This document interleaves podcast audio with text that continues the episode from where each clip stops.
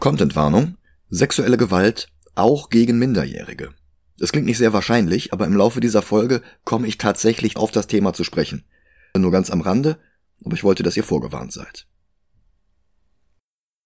Previously in Sechs aus dem Glas. Spawn, äh, der Soundtrack, oder Spawn das Album, besser gesagt. Atomgrütze aus der Endhölle, würde ich sagen. Ein Match made in hell. Wer sich so etwas anhört, der duscht auch mit Salpetersäure. Ja, aber sei froh, dass du dir den Film nicht auch noch angesehen Ich habe hast. den Oh irgendwann ja. mal äh, mit, mit ein paar Jungs ähm, früher äh, geguckt, bin dabei eingepennt, ehrlich gesagt. Also ich, ich kenne Auszüge Dann hattest davon, du ja. den besseren Abend als deine Freunde. Ich, ich glaube auch. Der, ich, ich, also es gibt noch keine Movigilantes Folge dazu. Die kommt im sonst Oktober. würde- Das ist ja, Ja, quasi die stimmt. Todd McFarlane-Version von Ghost Rider. McFarlane-Version von Ghost Rider. McFarlane-Version von Ghost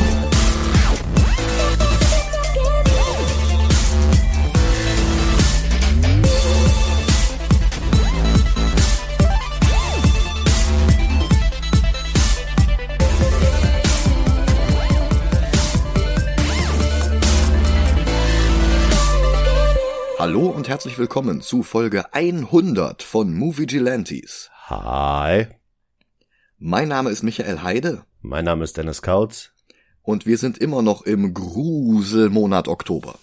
Oh ja. Der auf zwei Art und Weisen gruselig ist. oh ja. wir haben lange überlegt, was wir für einen Film für diese Nummer nehmen und wir dachten, wir sehen uns vielleicht endlich mal die erste Verfilmung eines Image-Comics an. Todd McFarlanes Spawn. Obwohl Image neben DC und Marvel der drittgrößte US-Comic-Verlag ist, gibt es erstaunlich wenig Live-Action-Filme zu Image-Serien. Fürs Fernsehen wurde Witchblade gedreht, aber auch nur als Pilotfilm der gleichnamigen TV-Serie. Und auch die Vorlagen zu den Kinofilmen Wanted und I Kill Giants erschienen bei Image. Für Netflix kam letztes Jahr noch The Old Guard heraus und das war's irgendwie auch schon. Also Live-Action-Serien wie Walking Dead, Powers, Happy oder Jupiter's Legacy werden irgendwie häufiger produziert. Und Cartoons von Spawn auf HBO bis hin zu Invincible auf Netflix gibt es auch einige. Möglicherweise liegt es daran, dass der erste Versuch, einen Image-Comics-Titel ins Kino zu bringen, eben Spawn war. Der hatte 1997 40 Millionen Dollar plus Werbebudget gekostet und gerade mal 87 Millionen weltweit wieder eingespielt. Mhm. Kein völliger Flop, aber schon ein Jahr später hat dieselbe Produktionsfirma, nämlich New Line, mit dem ersten Blade aus 45 Millionen ganze 131 rausgeholt. Das ist halt schon ein Unterschied. Todd McFarlane machte das nichts aus. Er hatte die Rechte für einen Dollar an New Line verkauft gehabt. Im Gegenzug hatte er Mitspracherecht bei der Produktion und ein Monopol auf das Merchandise. Ich glaube, der hatte wirklich vor, der neue George Lucas zu werden. Aber vielleicht sollte ich erstmal ein paar Worte zu Todd McFarlane verlieren, zu Spawn und zu Image Comics. Bevor du das machst, Mhm. möchte ich mal mein Verhältnis zu Spawn kurz mal klären. Oh, sehr gerne.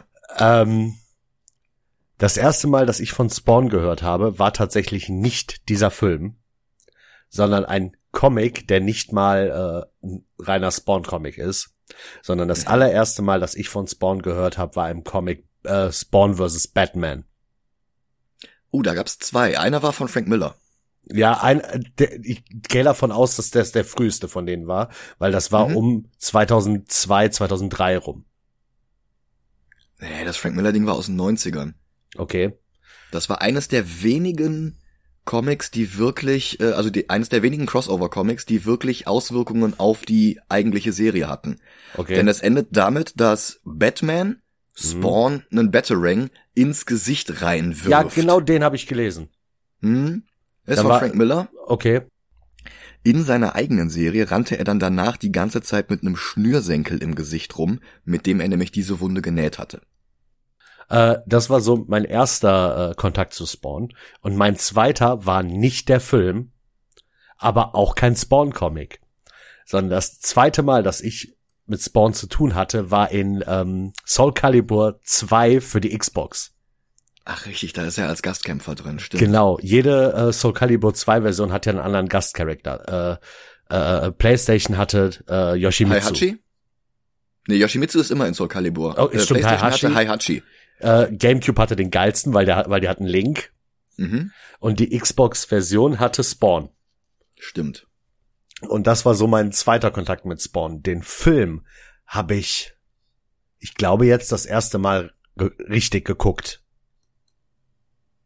Und das war's auch schon mit Spawn. Ich glaube danach das erste Mal, dass ich äh, was von Spawn mitbekommen habe, war entweder in Mortal Kombat, weil er da Mhm. als äh, DLC-Charakter dazu kam, Ja, stimmt. oder ähm, auf dem YouTube-Channel Death Battle, weil die ja immer ganz genau die Charaktere analysieren und alles. Ah, ja, natürlich. Und er hat da äh, das Battle Spawn vs. Kratos. Gegen Kratos? Mhm. Wer hat das denn für eine gute Idee gehalten? Ich weiß es nicht, aber die konnten Ghost Rider nicht nehmen, was das naheliegendste gewesen wäre, weil sie Ghost Rider gegen Lobo haben antreten lassen. Hm, okay. Ja. Ja. Und weißt du, was mir mal aufgefallen ist? Sorry, ich muss jetzt noch mal ein bisschen abschweifen. Ja, klar. Kann es sein, dass DC die ganzen Crossover kriegt und Marvel nicht? Ähm, nee. Nee, nicht unbedingt. Also Aber- abgesehen von sehr vielen DC-Marvel-Crossovern. Ja, ja. Ähm, es Aber- gab auch, Ja. es gab zum Beispiel äh, Generation X und Gen 13. Okay. Ähm, und es gab, ähm, ach, Heroes Reborn hatte in den Heft Nummer 13 ähm, komplett äh, Crossover zwischen Marvel und äh, Wildstorm. Okay. Nee, weil das ist mir mal aufgefallen, weil wenn ich so an DC denke, Spawn vs. Batman. Irgendwie jeder gegen Alien und oder Predator. Ja. Äh, das Batman Turtles Ding. ja. Dann dieses ganze Batman äh, Looney Tunes Ding. Ah, nicht Batman, äh, DC Looney Tunes Ding. Mhm. So, und bei Marvel frage ich mich die ganze Zeit so, haben die nicht mal sowas? Ähm, ich glaube, das Problem, was übrigens auch bei DC vs. Marvel zutrifft, ist eine rechte Frage. Okay. Du kannst nicht Jahre später immer noch die Dinger als Paperback nachdrucken. Weil du jedes Mal neu nachverhandeln musst mit dem anderen Rechteinhaber. Ja gut, das stimmt. Und ich glaube, deswegen ist Marvel da schon immer ein bisschen vorsichtiger gewesen als DC. Mhm. Weil die haben halt eine Zeit lang Lizenzcomics gemacht in den 80ern. Also Transformers oder äh, Rom Space Knight oder auch G.I. Joe. Das waren alles Marvel-Sachen. Naja, die haben ja alles Und die- gekauft, was nicht nied- und nagelfest war. Ja, die haben es halt nicht gekauft. Das ist das Ding. Die haben es lizenziert. Ja, ja, mein, das meine ich Und- ja. Ja, und als sie dann die Lizenz verloren hatten, durften sie das nicht mehr nachdrucken. Ja. Und teilweise sind die Sachen dann bei anderen Verlagen gelandet, die dann die Marvel Stories nachdrucken durften. Mhm. Ja, aus, aus einem Marvel Crossover, was angeteased wurde, ist leider nie was geworden. Ähm, und zwar gab, gibt es irgendwie fünf, sechs Seiten aus einem Crossover ähm, Avengers und Attack on Titan. Äh, das hieß Attack on, Stimmt, Attack das on ist New York. gekommen. Das ist leider nie gekommen. Das hätte ich sehr gerne gesehen. Ich glaube, das war in einem Free Comic Book Day Heft. I- ist es auch. Aber das ist dann aber wirklich nie erschienen. Das ist richtig. Ich Und erinnere mich jetzt dran, wo du sagst. weil das wäre großartig gewesen. Ja, vielleicht. So, und das ist halt nie erschienen. Hm. Und generell, äh, weil was ich auch so ein bisschen vermisse, vielleicht kannst du mich da korrigieren, aber so Mhm. Crossover westlich-japanisch oder ähnliches.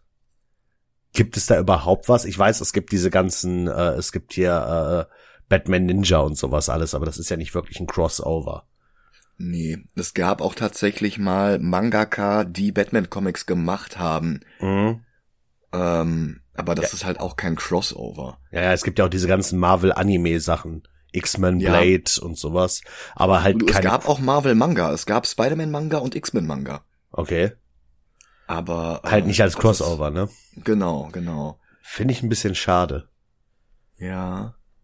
Mir fällt jetzt auch wirklich kein Beispiel ein für ein direktes Crossover zwischen einem östlichen und einem westlichen. Äh, Weißt du, wen ich gerne Franchise. sehen würde in so einem Crossover?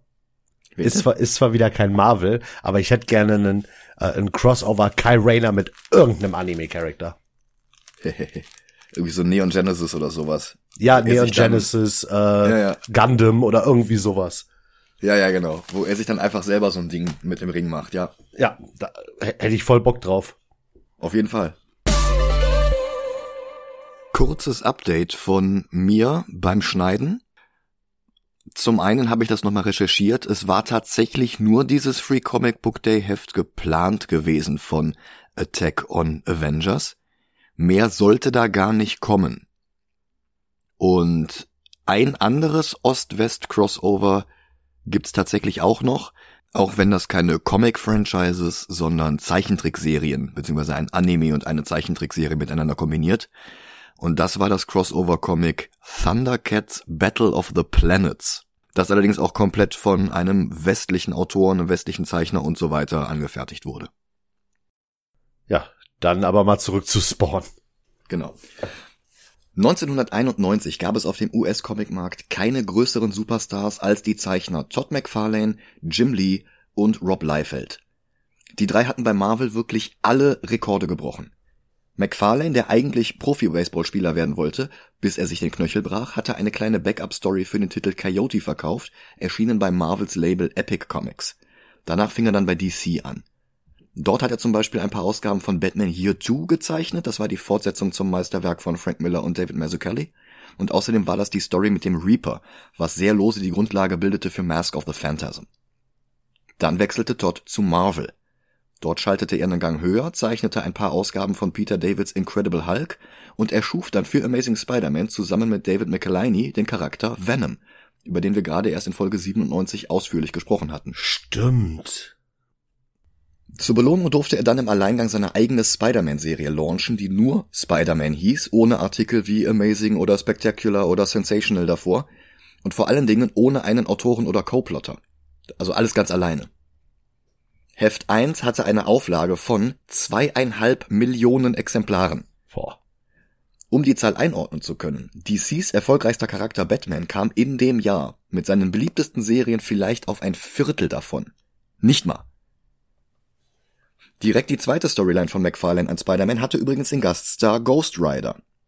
Ich erwähnte ja letzte Woche, dass der zu der Zeit echt heiß war und ich meine nicht die Flammen um den Kopf. Rob Liefelds X-Force Nummer 1, ein Reboot von New Mutants mit Fabian Nicieza als Autor und Cable als Anführer, kam kurz danach sogar auf ganze 5 Millionen, also das Doppelte von McFarlane. Und X-Men, das Jim Lee mit dem legendären Chris Claremont neu startete, verkaufte sogar knapp 8,2 Millionen seiner Nummer 1 an die Comicläden. Wobei solche Auflagen natürlich nicht heißen, dass alle Exemplare auch von den Läden an ihre Kunden weiterverkauft werden, aber das heißt es nie. Sicherlich spielte damals auch mit rein, dass damals 30 Jahre alte Hefte wie Amazing Spider-Man 1 oder das erste X-Men 1 mittlerweile sehr viel Geld wert waren und die Leute dachten, sie könnten mit diesen neuen Nummer 1 irgendwann mal das Studium ihrer Kinder finanzieren. Was halt nicht passierte. Dafür waren diese Auflagen viel zu groß. X-Force 1 und X-Men 1 bekommst du heute in jedem Laden nachgeschmissen. Bevor ich meinen Laden übernommen hatte, hatte mein ehemaliger Chef die Hefte für 50 Cent pro Stück angeboten und niemand wollte sie haben. Okay. Trotz all dem waren das unfassbar gute Leistungen und Marvel machte enorm viel Geld damit. Und die Autoren und Zeichner dieser Hefte sahen von dem Geld fast gar nichts. Zwar gab es Tantiemen, aber die waren doch verhältnismäßig bescheiden. McFarlane, Lee und Liefeld entschlossen sich Marvel den Rücken zu kehren und sie nahmen noch vier andere Künstler mit. Eric Larson war McFarlanes Nachfolger an Amazing Spider-Man gewesen. Mark Silvestri und Will Portasio hatten an Kenny X-Men gezeichnet, neben Lees Serie die zweite Hauptserie um Xaviers Mutanten. Jim Valentino war der Zeichner für die Guardians of the Galaxy, also nicht Star-Lord, Rocket und Groot, sondern das erste Team mit Yondu und Starhawk und sowas. Mhm. Und diese sieben machten einen Termin mit Marvels Editor-in-Chief Tom DeFalco und Marvels Präsident Terry Stewart. Nicht um mehr Geld auszuhandeln, sondern um kollektiv zu kündigen. Danach gingen sie zu DC, aber auch nicht um dort anzufangen, sondern um bekannt zu geben, dass sie auch dort nicht mehr an Work-for-Hire-Verträgen interessiert waren. Das war also wirklich so verbrannte Erde hinterlassen. Wow. Die haben gesehen, was ihre Arbeit wert ist, und sie wollten sich nicht mehr unter diesem Wert verkaufen. Und sie versprachen anderen Creators ebenfalls an den Figuren, die sie für Image erfanden, beteiligt zu werden. Liefeld, Larson und Valentino hatten sich mit Dave Olbrich angefreundet, dem Chef von Malibu Comics. Der Verlag war damals erst vier Jahre alt, hatte sich aber mit Lizenzcomics zu Tarzan und Sherlock Holmes einen Namen gemacht und hatte sogar schon Konkurrenzverlage wie Aircell Comics aufgekauft. Aircell kennt heute erst recht keiner mehr, aber die hatten die ersten drei Hefte von Man in Black rausgebracht. Uh. Die nächsten drei kamen dann bei Malibu raus. Mehr dazu, wenn wir uns um die Man in Black Filme kümmern. Die sieben Ex-Marvel-Zeichner gingen jedenfalls zu Malibu und gründeten dort das Label Image Comics. Also das war eigentlich nur so ein Unterlabel wie Vertigo oder Epic bei Marvel. Mhm. Bei Malibu bekamen sie sehr, sehr, sehr viel mehr vom Umsatz. Und außerdem erhielten sie die Rechte an ihren Figuren. Sie konnten jetzt zum Beispiel selbst Verträge mit den Firmen abschließen, die T-Shirts oder Cartoons oder Actionfiguren produzierten. Oder sie konnten es so machen wie Todd McFarlane, der einfach direkt seine eigene Spielzeugfirma gründete. Oh ja. Die Firma hieß eigentlich Todd Toys, aber Mattel kam mit einer Unterlassungsklage um die Ecke, weil irgendeine der tausend Barbie-Freunde-Figuren Todd hieß. Und daraufhin nannte er die Firma in McFarlane Toys um und damit bekam er noch mehr vom Kuchen ab. Hm. Und der Kuchen war groß. Youngblood 1, das erste Heft von Image, war eigentlich ein Pitch von Liefeld für einen Teen Titans Reboot gewesen, notdürftig zu eigenen Charakteren umgestrickt. Und im Februar 92 war es direkt aus dem Stand das sechstbestverkaufte Heft überhaupt. Die ersten fünf Plätze waren an drei X-Titel, Spider-Man und das erste Heft einer neuen Luke Cage-Serie gegangen.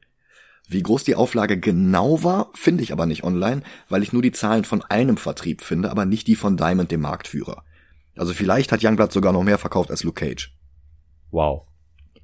Einen Monat später folgte Spawn und kam auf 1,7 Millionen. In einem Jahr, das auch den Tod von Superman, die erste Ausgabe von Venoms erster eigener Miniserie Lethal Protector, Jim Lees Wildcats und den Launch von Spider-Man 2099 hatte, reichte das nicht aus, um das bestverkaufte Heft des Jahres zu werden, aber trotzdem nicht schlecht für einen Charakter, den McFarlane mal als Teenager skizziert hatte und den niemand kannte. Aber er hatte sich ein paar von Spider-Man, Batman, Doctor Strange und Ghost Rider geklaute optische und inhaltliche Elemente zu einer spannenden Mischung verrührt und die Prämisse hatte echt Potenzial. Ein Superheld mit unglaublichen Fähigkeiten, die er aber nur begrenzt einsetzen konnte und sobald die aufgebraucht waren, musste er zur Hölle fahren, komplett mit einer Anzeige für den Leser, wie viel Saft Spawn noch im Tank hatte. Im Mai folgte Eric Larsons Savage Dragon, im Juni Jim Lees Wildcats und Valentinos Shadowhawk, im August Mark Silvestris Cyberforce.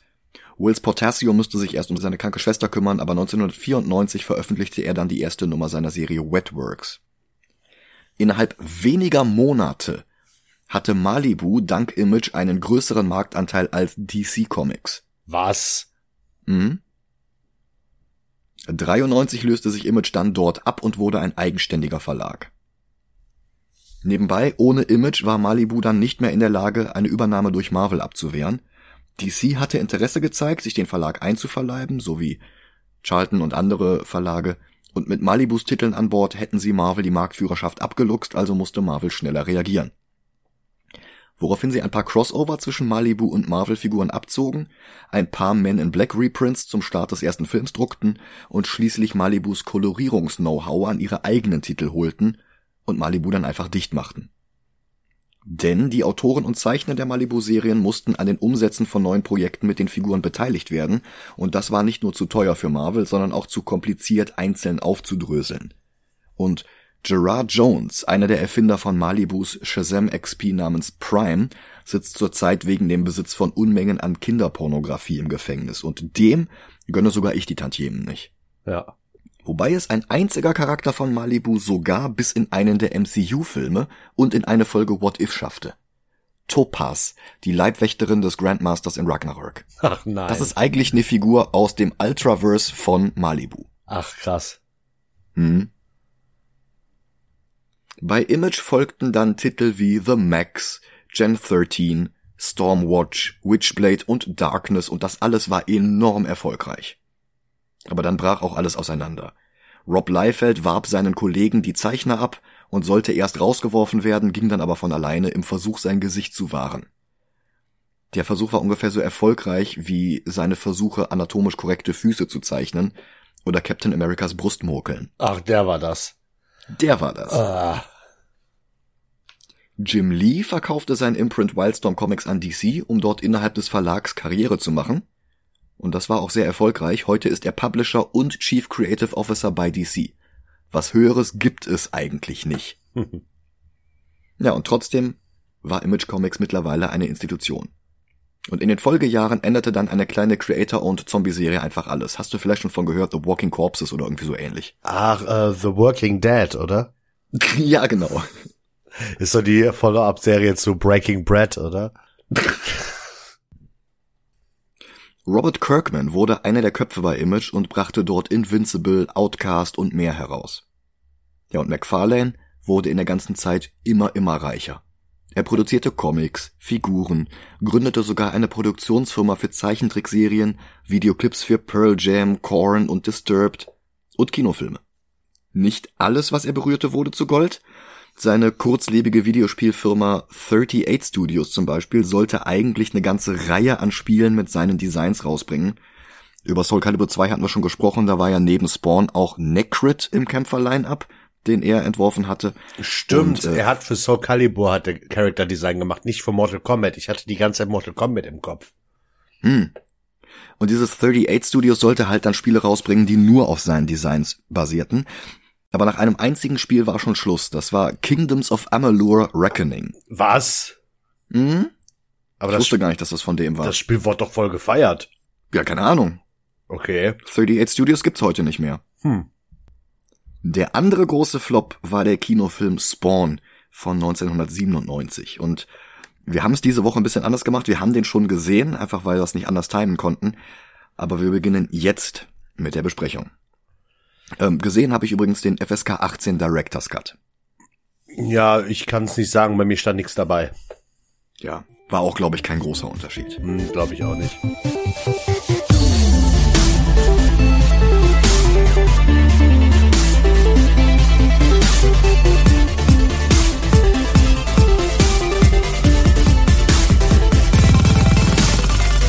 Hattest du auch Kopfschmerzen von den ganzen CGI-Szenenübergängen und den fürchterlich grottigen Bluescreens? Nein, ich habe die ganze Zeit nur an eine Sache gedacht. Woran?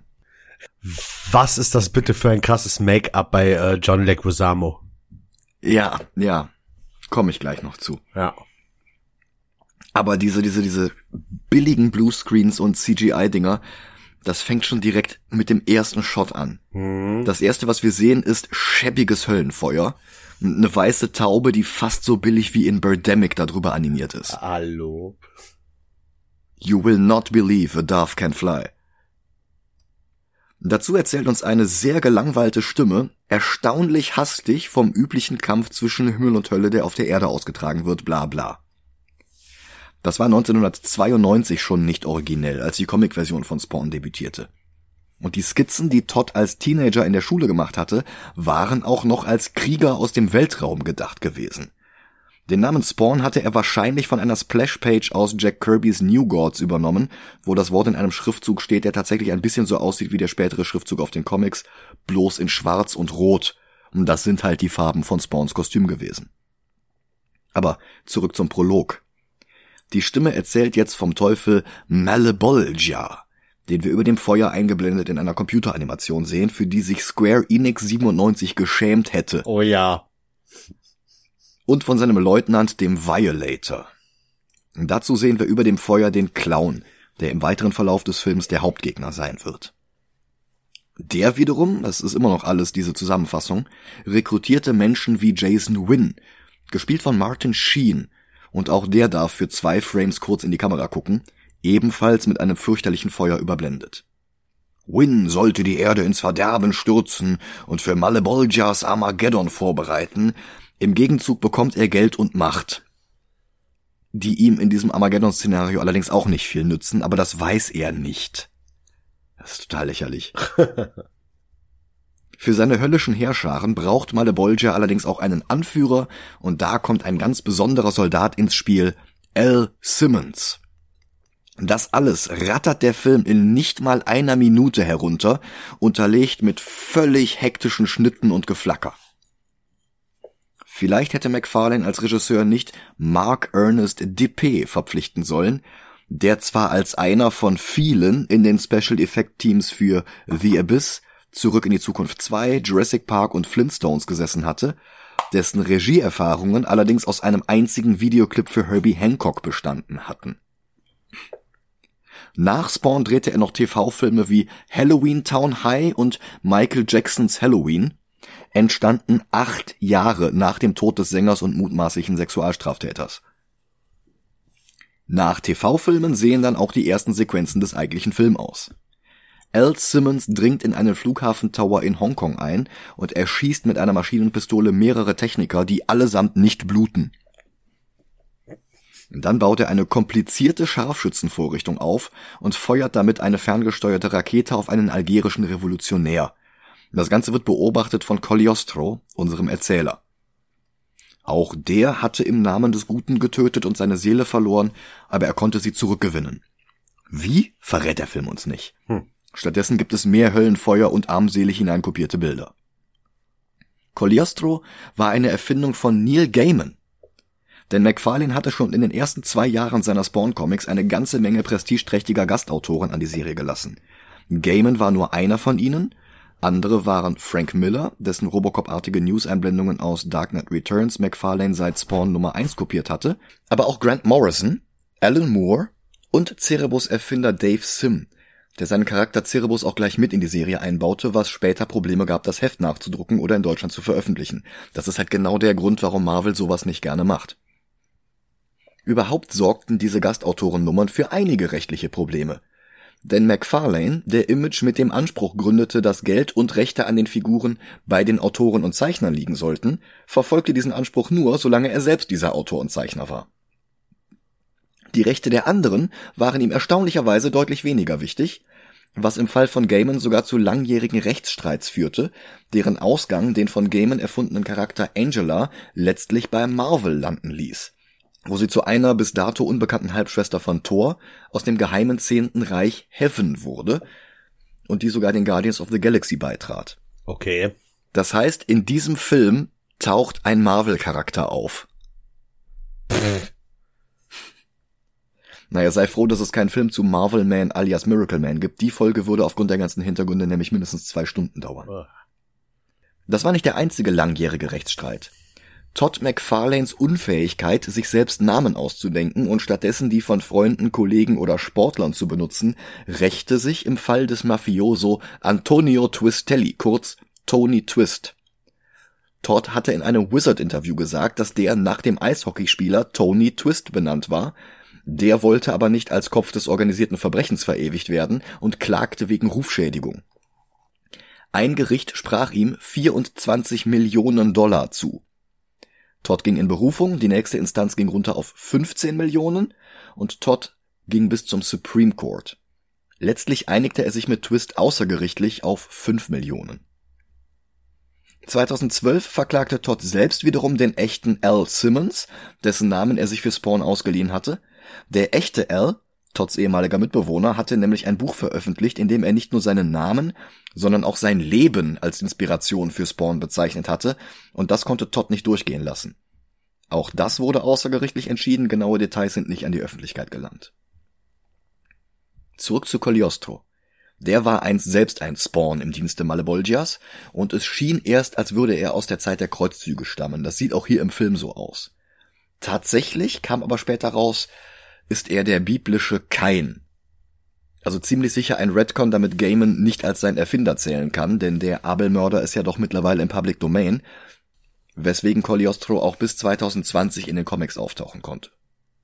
Gespielt wird er hier vom gefeierten Theaterschauspieler Nicole Williamson in seiner letzten Rolle. Williamson hatte in Filmen Hamlet, Macbeth, Sherlock Holmes und Robin Hoods Sidekick Little John gespielt. In Excalibur von 1981 war er Merlin. Der Vorspann hat mehr Höllenfeuer und flackernde, fast schon Epilepsie erzeugende Bilder. Auch die Namen der Schauspieler, Produzenten und so weiter können nicht still auf der Leinwand stehen, sondern hüpfen hin und her, als hätten sie zu viele Energy Drinks intus. Danach streiten sich dann Jason Wynn und der Clown. Wynn wird gespielt von Martin Sheen am Nadir seiner Karriere und aus irgendeinem Grund spricht er die ganze Zeit, als wolle er Lee Marvin imitieren. Wynn ist Chef diverser Regierungsbehörden, unter anderem der CIA. In den Comics heißt die Behörde, die alle anderen Behörden abdeckt, United States Security Group. Im Film haben sie daraus A6 gemacht, warum auch immer. Hm. Ja, und der Clown? In den Comics war das ein ekelhafter kleiner Fettsack, der sein Debüt quasi zeitgleich zum Release von Batman Returns gab. Und so wirkt er dann auch wie eine Mischung aus dem Joker und Danny DeVitos Pinguin.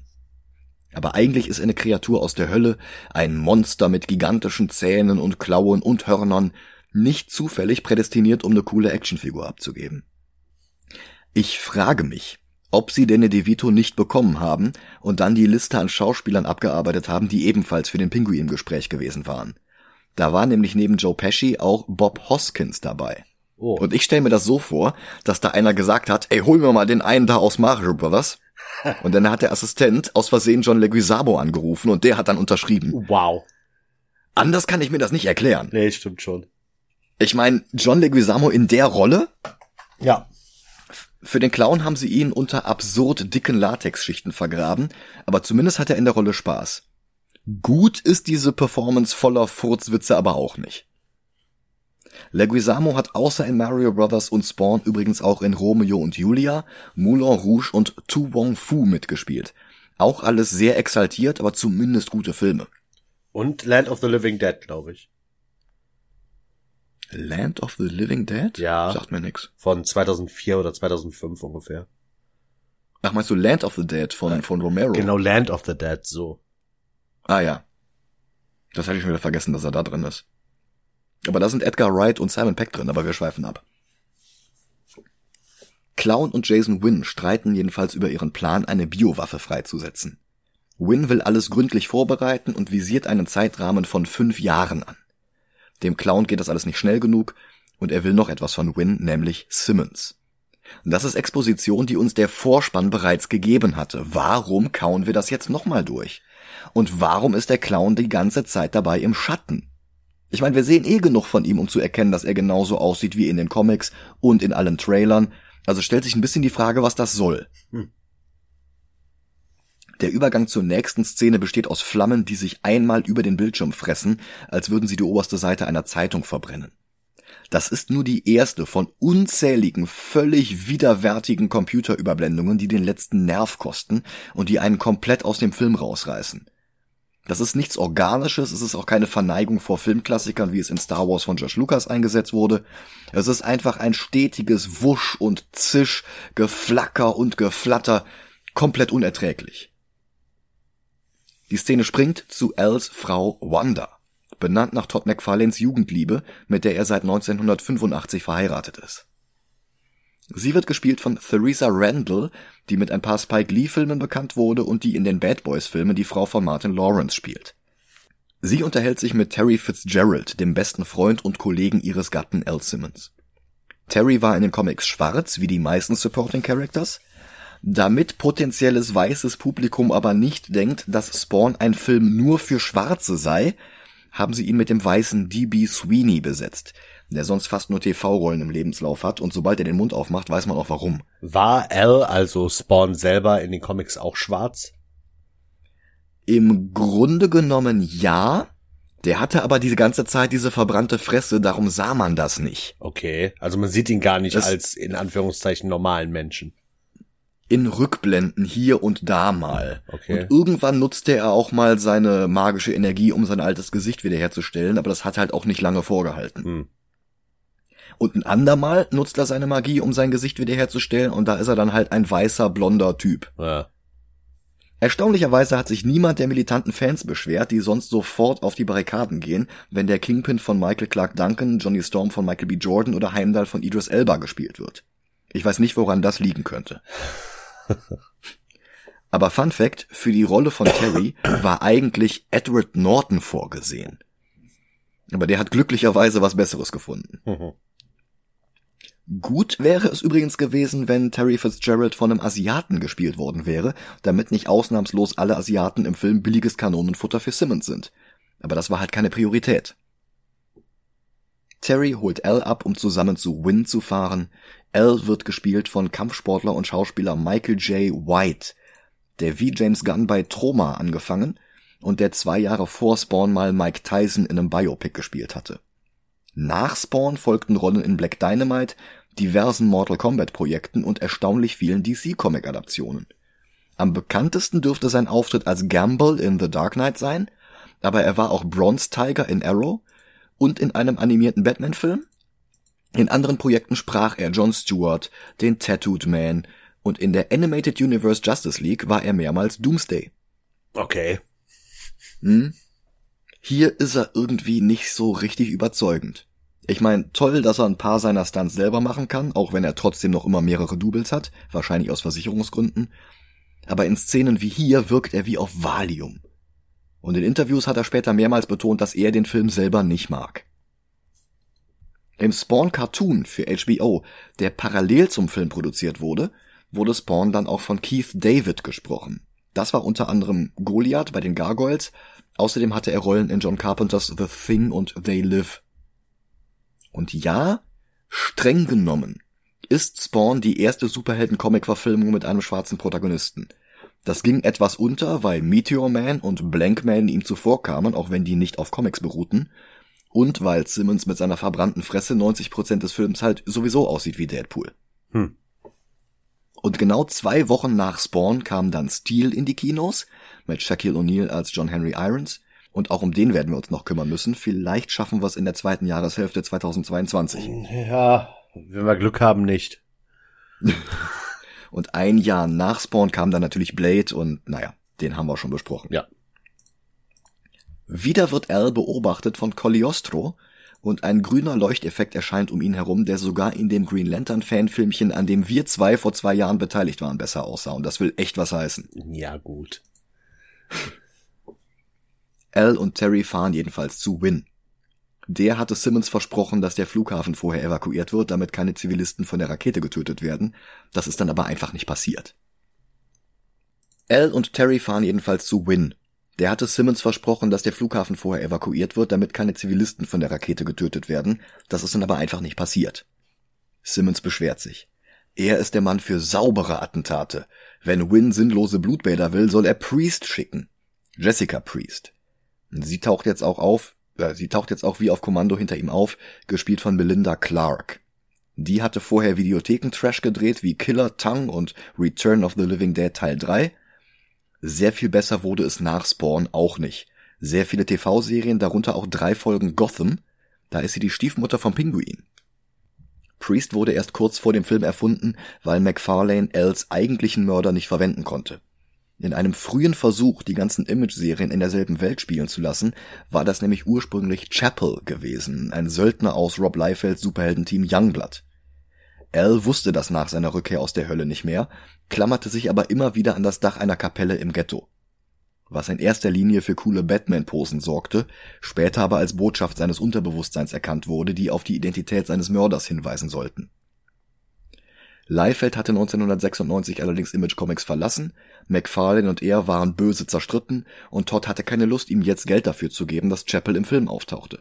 Also ersetzte er ihn durch Jessica Priest und führte sie kurz darauf auch in den Comics ein. Dass L und auch Chapel selbst vorher dachten, Chapel sei der Killer, wurde mit manipulierten Erinnerungen wegerklärt. Wobei sie dann auch nicht mehr wirklich viel in den Comics zu tun hatte danach. Simmons will jedenfalls aufhören und Win schickt ihn auf eine letzte Mission nach Nordkorea. Da werden nämlich biologische Kampfstoffe hergestellt.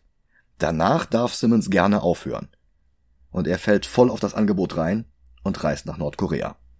Dort verprügelt er mehr Asiaten und findet dann einen Sprengsatz an einem der Virenbehälter. Win, der persönlich vor Ort ist, will ein nahegelegenes Dorf als Versuchskaninchen für den experimentellen Virus benutzen, im Glauben, dass sich so ein Virus schon nicht aus dem Dorf heraus verbreiten und zur Pandemie werden kann. Was damals bloß bizarre Comic-Logik war, aber 2021 wirklich ein haarsträubender Plan ist. Ja. Simmons will ihn aufhalten, wird aber von Priest, die auch da ist, angeschossen. Dann spritzt sie ihn aus ihrer Maschinenpistole mit brennbarem grünen Mountain Dew voll.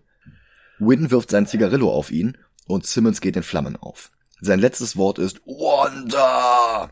Allerdings wurde dazu Michael J. Whites Gesicht völlig stümperhaft auf den Stuntman-Körper drauf montiert. Das hätte ich 1997 in der Video AG von meinem Internat in genau dieser Qualität auch hinbekommen. Dann explodiert die gesamte Fabrik, während Win und Priest zu Fuß rausmarschieren, ohne einen Kratzer oder gar den Virus abzubekommen. Wovon der Film mit noch mehr grausamen Höllenfeueranimationen abzulenken versucht. L stürzt in die Flammen und der Bildschirm wird schwarz. L kommt wieder zu sich, auf dem Dach der Kapelle aus den Comics, die hier ungefähr die Ausmaße vom Kölner Dom hat. Sein Gesicht ist voller Brandnarben und er ist nicht alleine. Der Clown ist bei ihm und lacht ihn aus.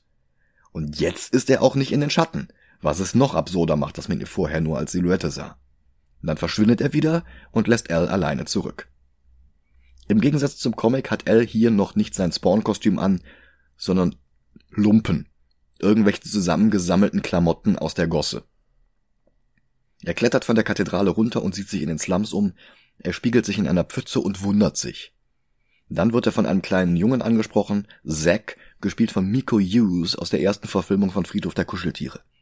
Ein Kinderstar, wie es sie heute gar nicht mehr gibt, mit Rollen in Kindergarten Cop, Freddy's New Nightmare, Apollo 13 und Mercury Rising. Der Junge bietet ihm eine nicht näher bezeichnete Flüssigkeit in einer alten Colaflasche an, aber Al dreht sich von ihm weg und hin zu Coliostro, der schon wieder sehr billig grün leuchtet. Auch mit dem will Al nichts zu tun haben und er läuft weg, zu Klängen von Marilyn Mansons Long Hard Road Out of Hell. Eine Zusammenarbeit mit den Sneaker Pimps, denn für den Soundtrack des Films hatte sich Produzent Happy Walters ausgedacht, dass immer eine Metalband mit einer Elektronikband zusammen ein Lied aufnimmt. So ein bisschen wie das Rap-Rock-Album, das er für den Film Judgment Night zusammengestellt hatte. Da waren schon ein paar irre Kombinationen bei, viele Kombos ertrinken aber auch einfach nur in einem Teppich aus Krach. Ich mag ein paar der Lieder auch heute noch. Beim Podcast 6 aus dem Glas, wo wir Anfang des Jahres zu Gast waren, kam das Album allerdings nicht so gut weg. Nur so viel, der Soundtrack ist wahrscheinlich wirklich noch das Beste an diesem Film. Hm. Al verlässt die Slums, aber die Leute haben Angst vor ihm und stoßen ihn in den Müll. Koliostro verrät uns jetzt, dass Els Tod in Nordkorea schon fünf Jahre her ist, auch wenn er das selbst noch gar nicht weiß. Im Comic waren Spawns Origin und die Umstände um seinen Tod auch eine ganze Zeit lang ein Geheimnis, das nur nach und nach enthüllt wurde, den Lesern und dem Charakter gleichermaßen. Tatsächlich wusste er im ersten Heft noch nicht mal, dass er mal Al Simmons war. Die Erinnerungen hatte Malebolgia ihm nämlich auch genommen, nicht nur die fünf Jahre Lebenszeit.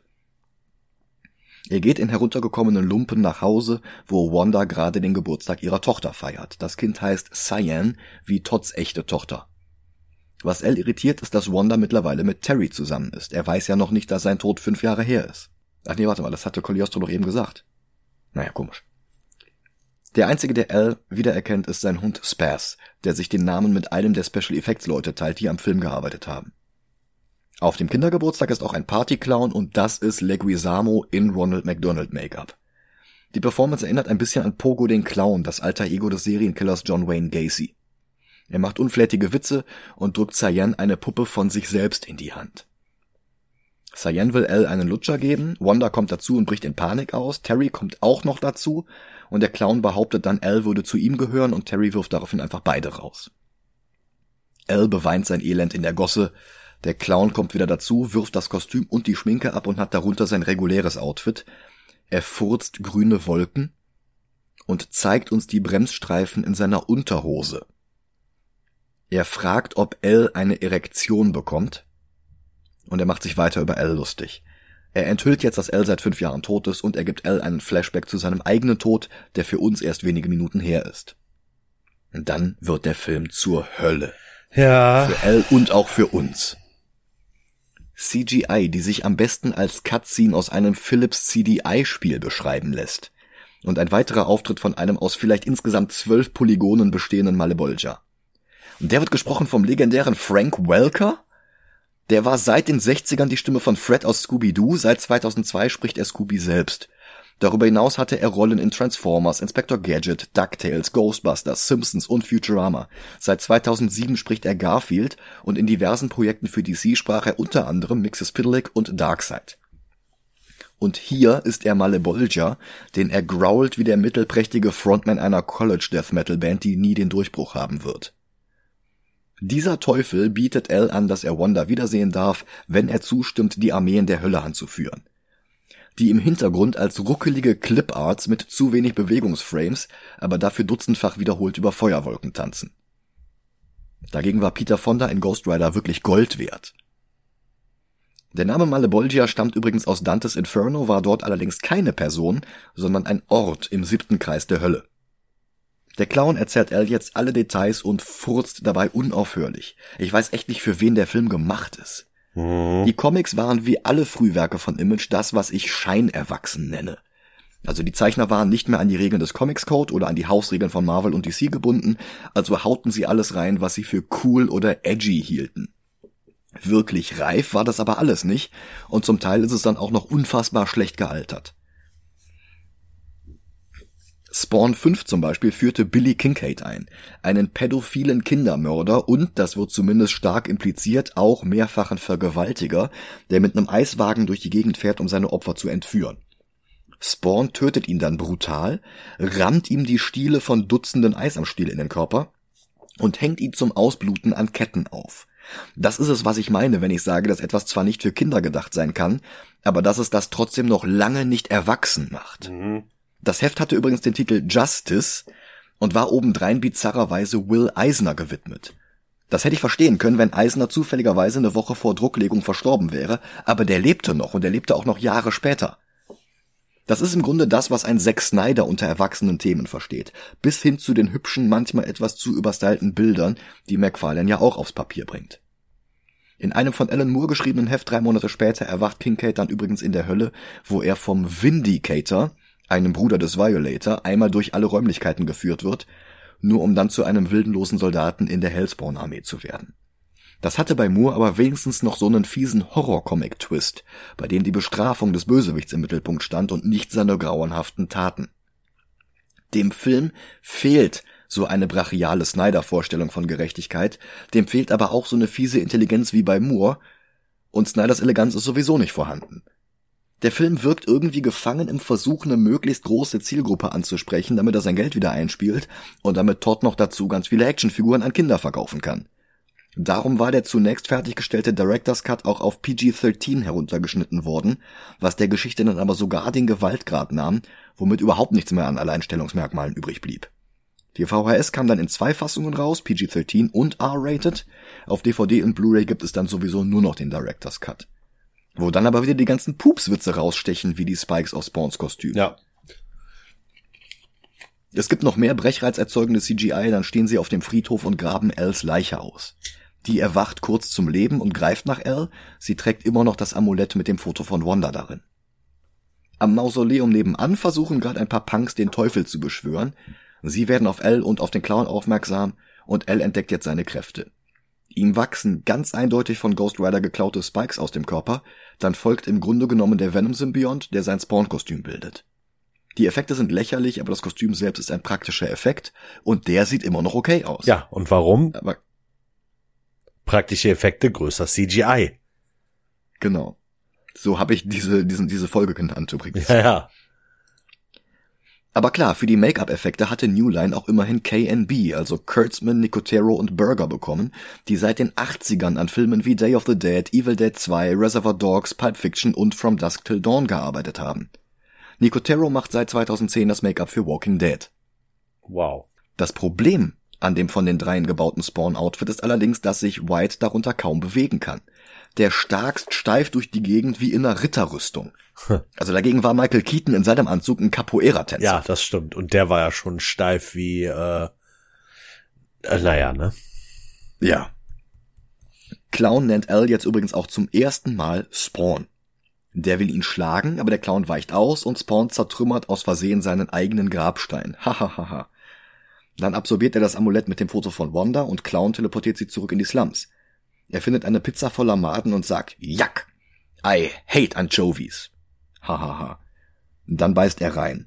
Und ja, John Leguizamo hat tatsächlich in echte Maden hineingebissen und so getan, als würde ihm das Spaß machen. Sobald die Kamera aus war, hat er natürlich alles wieder ausgekotzt.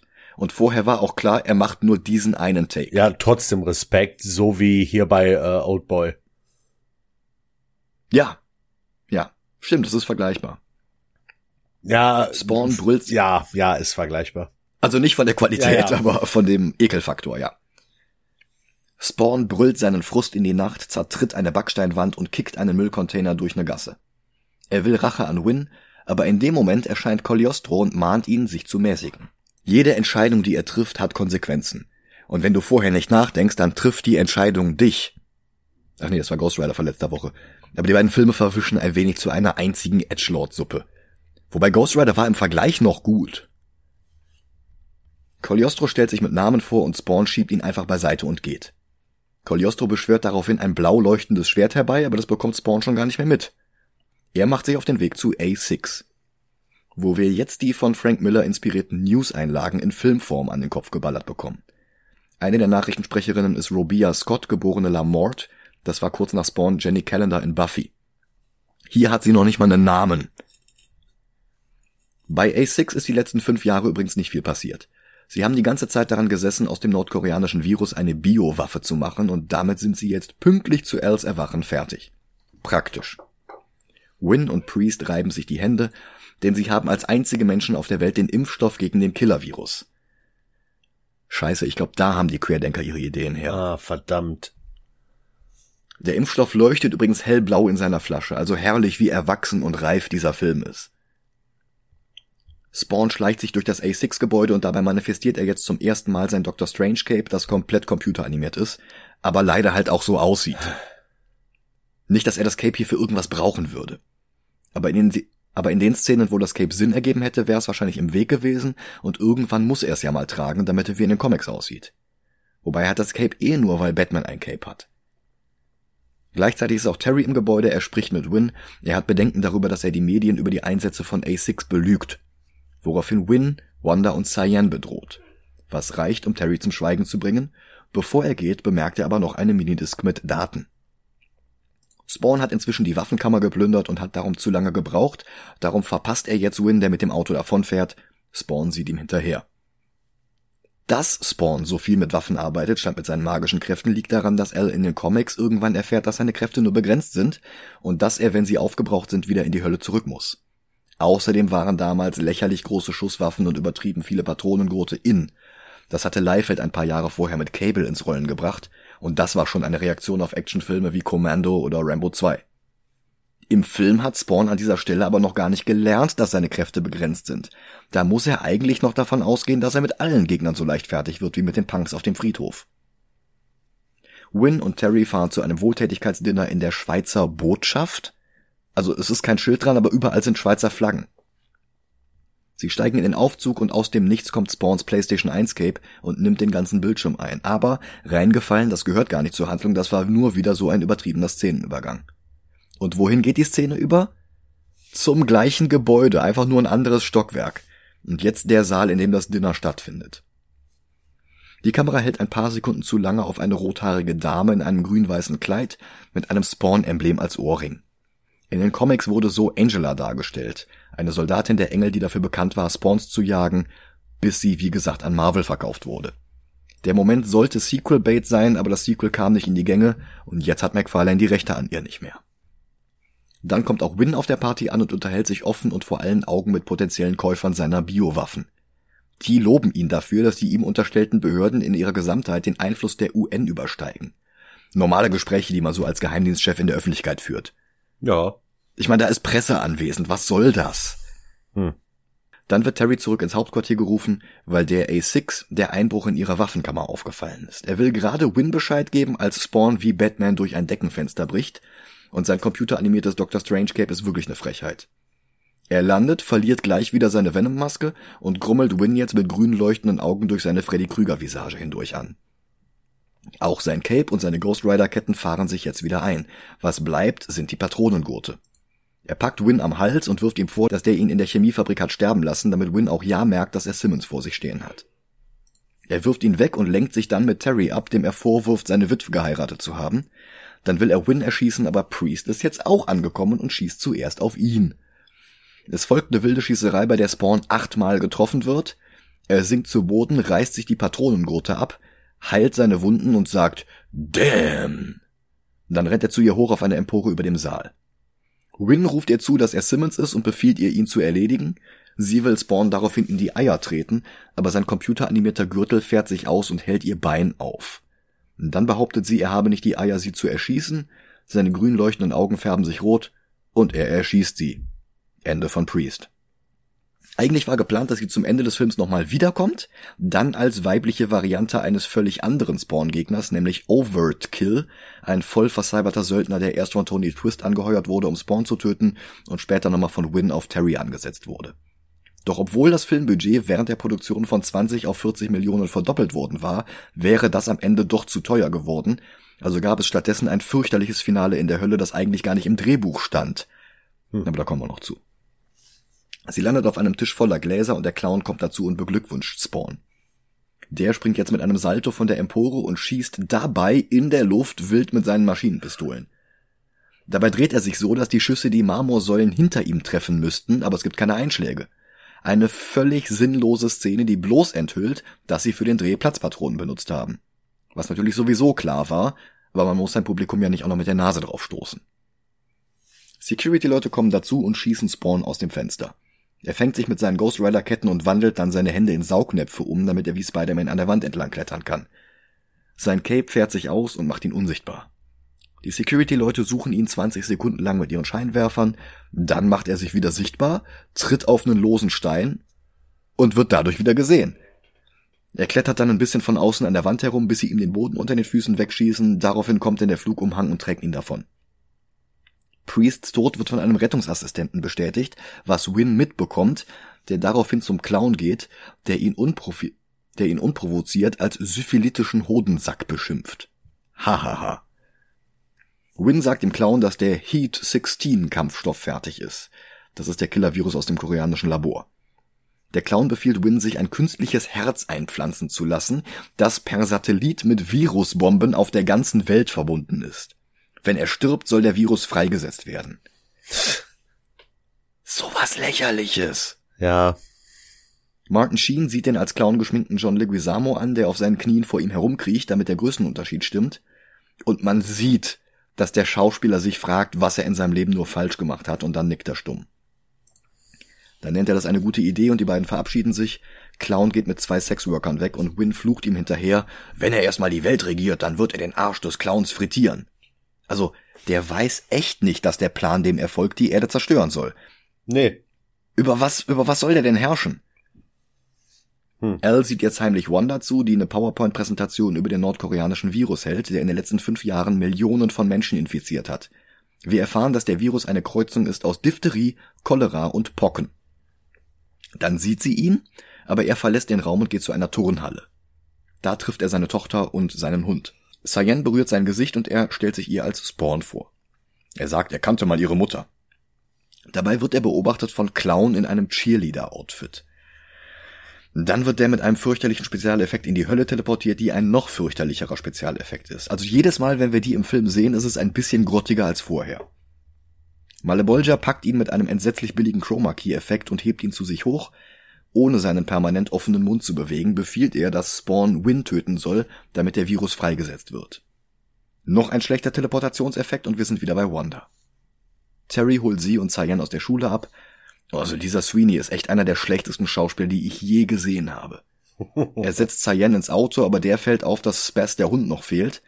Der will nämlich nicht von Als Seite weichen, selbst als der ihn tritt. Terry und Wanda entscheiden sich, einfach ohne den Hund loszufahren. Ach, der findet den Weg schon irgendwie. Klar. Spawn nimmt den Hund dann mit zu den Obdachlosen und drückt ihn dem jungen Zack in die Hand. Dessen Vater wird gespielt von Michael Papajohn, der fünf Jahre später Onkel Ben erschießt. Hier verprügelt er sein Kind, weil er den angeschimmelten Döner nicht essen will, den er im Müll gefunden hat. Spawn taucht daraufhin auf und will den Vater umbringen, bis der Junge dazwischen geht, woraufhin sich Spawn wieder beruhigt und Zack den Hund gibt. Win wird die Virusbombe in den Brustkorb eingepflanzt und eigentlich würde es doch schon reichen, wenn der Clown jetzt hier eingreift und die Prozedur unterbricht. Das würde Win auch töten und überall den Virus freisetzen. Da brauchen sie Spawn gar nicht für. Nein, der ist für den Film irrelevant. Ja. Auch toll die ganzen Ärzte, die diese Prozedur durchführen, bloß weil Win sie darum gebeten hat. Ich meine, was, wenn Win nicht aufpasst und vor den Bus läuft? Dann sterben alle Menschen weltweit. Und die Ärzte haben gesagt, ja, ist ein guter Plan, machen wir. Ja, klar. Cogliostro, den ich schon wieder ganz vergessen hatte, sieht sich von einem Häuserdach aus den Himmel an, dreht sich zur Kamera um und behauptet, It's time. Dann rennt der Clown zu Spawn und gibt zu, dass er es war, der Win befohlen hatte, Simmons zu töten. Und der Clown erzählt jetzt Spawn den kompletten Plan mit den Virusbomben. Warum? Das ergibt auch keinen Sinn. Spawn weigert sich jetzt, woraufhin Spaz dem Clown ans Bein pinkelt. Der Clown hebt ihn auf, verwandelt seine Hand in eine Monsterpranke, Spawn schießt auf ihn, und der Clown sagt jetzt, No more clowning around. I'm not the Vindicator or the Victimizer or the Vaporizer or the Vibrator. I'm the Violator. Ich hatte ja schon erwähnt, dass der Violator Brüder hat und zwei von ihnen sind tatsächlich der Vindicator und der Vaporizer. Die beiden anderen heißen allerdings Vandalizer und Vacillator. Wobei letzteres ein wirklich ungünstiger Name für einen Superschurken ist. Vacillate heißt nämlich zögern, also sich nicht entscheiden können. Der Clown verwandelt sich in seine dämonische Violator-Form. Die Transformation ist schon wieder Bodensatz der Computeranimation. Das hat Terminator 2 sechs Jahre früher deutlich besser hinbekommen und der Regisseur dieses Films hatte damals mit an den Effekten gearbeitet. Spawn schießt auf das Monster, aber das packt ihn nur und leckt ihn ab. Als Violator kann der Clown jetzt auch nicht mehr sprechen, anders als im Comic. Spawn schießt noch ein paar Mal auf die Bestie, die ihn loslässt und vor einen Penner schmeißt. Todd McFarlane, in einem Part, von dem er später behauptet, dass Stan Lee sich die Cameos davon abgeguckt hätte. Dabei war Stan schon in Trial of the Incredible Hulk 1989. Der Violator schmeißt dann sechs Vater durch die Gegend und verschwindet dann. Spawn schleicht suchend durch die Gassen, geplagt von Visionen vom Violator, aber das einzige, was er findet, ist das Halsband von Spaz. Da erscheint der Violator hinter ihm und prügelt ihn gegen eine Wand, wirft ihn gegen einen Stahlgitterzaun, Spawn hängt darauf wie Jesus am Kreuz. Der Violator verwandelt sich zurück in den Clown. You've been violated! Boah, das ist alles so scheiße. Und dann sagt der Spawn, dass er entweder die Armeen der Hölle anführt oder Win wird Wanda vergewaltigen. Und dann geht er. Cogliostro holt Spawn vom Zaun runter, dessen Wunden heilen sich sofort. Terry ist mittlerweile in Wins Büro, tippt auf einem Touchscreen herum und kopiert die Minidisc. Vielleicht hat er auch vorhin die Disc geklaut und ist jetzt zu Hause. Ich kann's echt nicht sagen, weil das Set hundsmiserabel ausgeleuchtet ist und man überhaupt nichts erkennen kann. Cogliostro zaubert jetzt nochmal das Schwert herbei, jetzt leuchtet es grün und nicht blau. Und Sex Papa hat es nicht geschafft. Der Rettungsdienst zieht ihm eine knallrote Decke über den Kopf. Diese Decke sieht mehr wie Spawnscape aus, als diese computeranimierte Monstrosität, die der Film ihm gibt. Cogliostro deutet auf Zack und sagt, deine Rache, ihr Leiden. Es folgen ausgelutschte Klischees, die nicht mal Williamson gut rüberbringen kann. Du bist jetzt Spawn, aber das heißt nicht, dass du sein musst, was sie wollen. Furcht führt zu Wut, Wut führt zu Hass, Hass führt zu unsäglichem Leid. Was du nicht willst, was man dir tut, das füg auch keinem anderen zu. Gewalt erzeugt Gegengewalt. Hat man dir das nicht erzählt? Oder hast du da auch wie so oft im Unterricht gefehlt? Alles muss man dir erklären, weil du wirklich gar nichts weißt. Höchstwahrscheinlich nicht einmal, was Plattitüde heißt. Der Krieg zwischen Himmel und Hölle verlangt Opfer von uns. Bla bla bla bla. Zack kommt dazu und Spawn verspricht ihm Rache. Was genau das Gegenteil von dem ist, was Cogliostro ihm gerade erklärt hat. Er holt seine Knarren raus, aber Cogliostro hat eine bessere Idee. Und schnell wie der Flash wickelt er ihn mit Ketten ein. Wobei ich sollte eher sagen schnell wie der Roadrunner, weil das so eine Looney Tunes Nummer ist. Cogliostro bringt Spawn jetzt bei, seine Rüstung offensiv zu nutzen, woraufhin der weitere Spikes aus den Schultern wachsen lässt. Das Ganze erinnert ein bisschen an Kilowog, der Hal Jordan in der Benutzung des Rings unterrichtet. Sie sind noch nicht ganz fertig, da hören sie schon wieder den Clown in der Ferne lachen. Und jetzt sagt Cogliostro Spawn, dass seine Kräfte begrenzt sind und wenn sie aufgebraucht sind, dann muss er sterben. Als Reaktion darauf gibt Spawn ihm jetzt seine Schusswaffen, weil er die jetzt nicht mehr braucht. Das ist total unlogisch, sogar nach den Regeln des Films selbst. Zack drückt ja auch etwas in die Hand, nämlich das Halsband von Spaz. Egal wie, du musst ihn für mich finden. Dann klaut er ein Motorrad und fährt davon.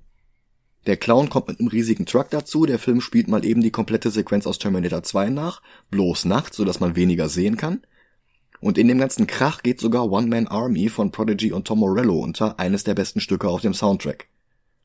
Der Clown verlässt dann das Führerhaus des Trucks, der ungebremst weiterfährt, und mit dem Spruch I love the smell of burning asphalt in the morning beschießt er Spawns Motorrad mit Brandgranaten.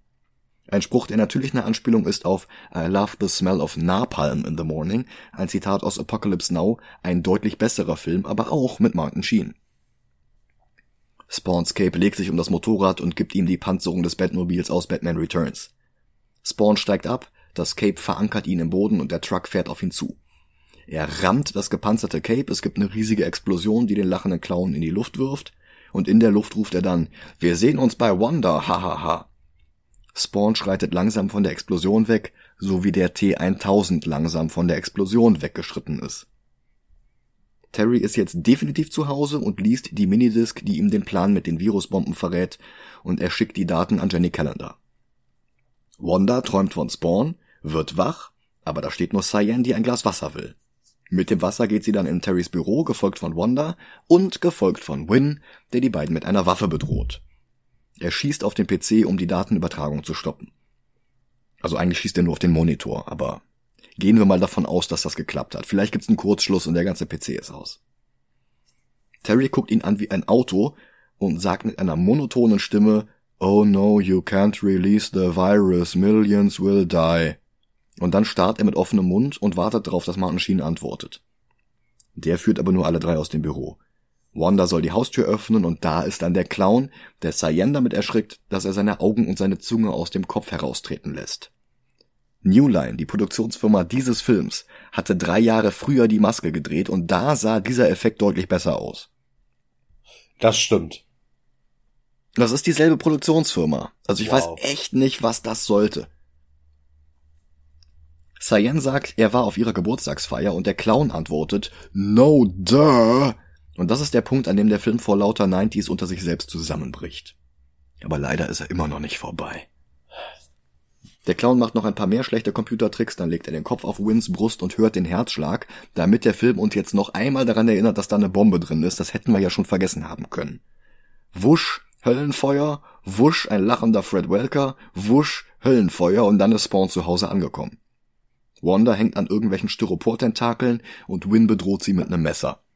Spawn droht ihm das Herz herauszureißen, Win rammt ihr ein Messer ins Herz und Spawn verzweifelt. Spawn will Win töten und der sagt ihm jetzt, dass das den Virus freisetzen würde, was Spawn dann aber auch egal ist. Noch mehr tanzende Spawns in der Hölle. Win deutet auf Cyan, die durch den Virus ebenfalls sterben würde, und das ist der Moment, in dem ihm klar wird, dass sie nicht Terrys, sondern seine eigene Tochter ist. Spawn holt mit seinen Zauberkräften den Sender aus Wins Brustkorb und atomisiert ihn, was die Virusbomben zum Glück nicht auslöst. Und dann geht er zu Wanda, die mit rot leuchtenden Augen anfängt, ihn zu verfluchen und mit einem Messer anzugreifen. Reingefallen, das war gar nicht Wanda, sondern der Clown. Und ich muss sagen, Nein. Theresa Randall spielt die Rolle besser als John Leguizamo. Ja. Leider verwandelt sie sich dann wieder zurück in ihn. Und der Clown verrät Win, dass sein Tod die ganze Zeit Teil des Plans war. Jetzt beschwört er die echte Wanda her und leckt sie mit einer lächerlich schlechten CGI-Zunge ab. Plötzlich ist auch noch Cogliostro da, der Clown verschwindet im Kamin, Cogliostro sagt Spawn, dass er sich heilen soll, wirft seinen Hut und Mantel ab und entblößt das Kettenhemd darunter. Dann kommt Feuer aus dem Kamin und holt die beiden in die Hölle. Cogliostro kämpft gegen den Violator, der jetzt wieder seine Dämonenform hat, und das sieht alles wirklich gut aus, also für ein MS-DOS-Spiel von 1992. Aber es hilft, dass sie für den Violator hier auch hier und da auf praktische Effekte zurückgreifen. Die haben das Viech nämlich komplett nachgebaut. Warum sie dann die halbe Zeit trotzdem CGI nutzen, weiß ich wieder nicht. Jetzt kommt Spawn dazu, springt dem Monster auf den Rücken, woraufhin der Cogliostro wegschleudert, der in einem Feuerball verbrennt. Aber, Spoiler, das überlebt er. Dann wird die CGI wieder schlechter und schlechter. Violator und Spawn prügeln sich vor wirklich peinlichen Hintergründen. Jetzt erscheint das halbe Dutzend Hellspawns, die jeweils 500 Mal vervielfältigt wurden, wieder, ruckelig animiert wie die ganze Zeit schon. Malebolgia taucht auf und sagt, wenn L nicht für ihn arbeiten will, dann muss er sterben. Aber der schießt nur grüne Blitze in die anderen Spawns hinein und ich weiß nicht, entzieht er denen die Energie oder irgendwas? Das ist alles nicht ganz klar. Er schnappt sich Cogliostro, der noch lebt, und flieht mit ihm aus der Hölle. Cogliostro sagt, er ist jetzt zu alt, schön, dass er jetzt Al hat, der seinen Job für ihn übernimmt. Zack kommt aus dem Nichts und bringt Spars mit. Er ist jetzt weise und es sieht kurz so aus, als würden sie ihn jetzt adoptieren, aber das passiert nicht. Der muss zurück in die Gosse, tut mir leid. Stattdessen kommt jetzt nochmal der Violator aus der Wand, packt Spawn, absorbiert ein paar Schüsse von Terry und will Spawn den Kopf abbeißen. Der lässt Spikes aus seinem Kopf wachsen, die den Violator dann endgültig besiegen. Die Ketten trennen ihm den Kopf ab wie eine Kettensäge und die Reste verwandeln sich zurück in den Clown. Der erzählt was von, es ist noch nicht vorbei und wie dann sein Körper zerfällt. Das ist für 97 dann tatsächlich ganz gut animiert. Und die zwei Cops, die Jason Wynn abführen, sehen aus wie Sam und Twitch, zwei langjährige Supporting Character, die auch schon ihre eigene Spin-off-Serie hatten. Eine der ersten Arbeiten von Brian Michael Bendis, bevor er zu Marvel wechselte. Und Sam und Twitch haben in diesem Film keinen Dialog, die werden noch nicht mal mit Namen erwähnt. Ende gut, alles gut. Zack wird, wie gesagt, nicht adoptiert, aber für alle anderen ist es gut. Cogliostro sagt, dass der Kampf zu Ende ist, aber nur vorerst. Spawn post mit seinem flatternden Computercape auf der Kathedrale, sieht in die Kamera und endlich Credits. Die vor lauter Flackern und Hintergrundflimmern und dann auch noch mit einer viel zu stylischen Schriftart überhaupt nicht lesbar sind. Das ist eine gute Metapher für den ganzen Film. Das ganze Werk ist ein Lehrstück darin, dass man für Style over Substance halt auch irgendwie Style braucht. Der Film hat leider gar nichts. Wie gesagt, das Ding war ein Flop und das völlig zu Recht. Der startete damals auf Platz zwei der US-Kinocharts. Air Force One, der da schon in der zweiten Woche lief, war stärker und von da an ging es immer weiter bergab. Das hinderte McFarlane aber nicht daran, schon 98 eine Fortsetzung anzukündigen, von der er alle paar Jahre behauptet, sie sei immer noch in Arbeit. Mittlerweile nennt er den Film zwar einen Reboot, der den Stil von Scorseses The Departed widerspiegeln soll, und angeblich sollen schon seit 2018 Jamie Foxx und Jeremy Renner an Bord sein, aber das ändert nichts daran, dass noch immer keine einzige Sekunde des Projektes gedreht wurde. Ich glaube mittlerweile auch nicht mehr, dass das überhaupt noch irgendwann passieren wird. Nee. Aber wer weiß, immerhin leben wir in der Worst Timeline. Andererseits, schlechter als dieser erste Spawn-Film könnte ein Reboot eh kaum werden. Ja. Selbst sonst gute Schauspieler wie Williamson oder Sheen machen hier nur Murks, das will echt was heißen. John Leguizamo würde noch am meisten Spaß machen, wenn seine Witze besser wären und nicht in computeranimierten grünen Fürzen ersticken würden. Aber es liegt ja nicht an ihm. Das liegt nicht an ihm. Und Leguizamo blieb Image Comics auch bis heute wohlgesonnen. Im November erscheint das erste Heft seiner eigenen Serie, Phantom X. Stimmt. Todd McFarlane schießt ein Variant-Cover für Nummer 1 bei. Oh. So stümperhaft wie das Drehbuch, die Performances und die damals hier und da beeindruckenden, aber allesamt entsetzlich gealterten Computereffekte sind, würde ich beim Ranken irgendwo in der Gegend um Dragon Ball Evolution anfangen. Moment. Äh, wo ist er denn? Ja, Ganz weit unten. ja. Ich würde ihn sogar äh, zwischen Elektra und Dragon Ball Evolution packen. Ja. Also ich hatte kurz überlegt, was für Spawn spricht, ist, dass er sich enger an die Vorlage hält als Dragon Ball. Richtig. Was gegen Spawn spricht, ist die mangelnde Qualität dieser Vorlage. McFarlane ist ein talentierter Zeichner, aber als Autor hatte er schon bei Spider-Man nicht viel getaugt und an Spawn war er nicht besser. Okay. Ich hatte kurz überlegt, man könnte sogar noch über Elektra gehen, weil Spawn hier und da noch ganz gutes Make-up hat. Hm. Aber eigentlich ist das auch schon zu hoch. Elektra hat nicht so beschissenes CGI. Ja, das stimmt. Also nicht Also die haben, ganz so haben auch CGI, aber nicht Ja, so ja. schlecht. Und immerhin ist Elektra ist ein paar Jahre jünger. Da waren die Computer auch schon besser, aber also die Effekte reißen in Spawn echt raus. Aber gut, dann haben wir einen Platz. Und zwar den neuen Platz 101 für Folge 100. Auch irgendwie lustig. Ja. Aber ich, ich leg den nicht auf 100, dann wäre der noch über Uzumaki und so gut ist der nicht. Nee, nee, der bleibt genau da, wo er ist. Ja, unter Elek nee, Elektra ist, unter Elektra ist sogar 102. Ja, ist okay. Ja. Dann bedanke ich mich fürs Zuhören. Nächste Woche gehen wir nach Japan. Big Tits zu Wemby wird mit Sicherheit billiger produziert sein, aber ich habe noch meine Zweifel daran, dass er auch schlechter als Spawn sein wird. Ich hoffe auf unterhaltsamen Trash. Ja, genau da, das glaube ich halt auch, dass er halt wirklich unterhaltsamer Trash sein wird. Ja. Ob wir recht behalten werden, erfahren wir nächste Woche. Bis dahin. Macht's gut. Ciao, ciao.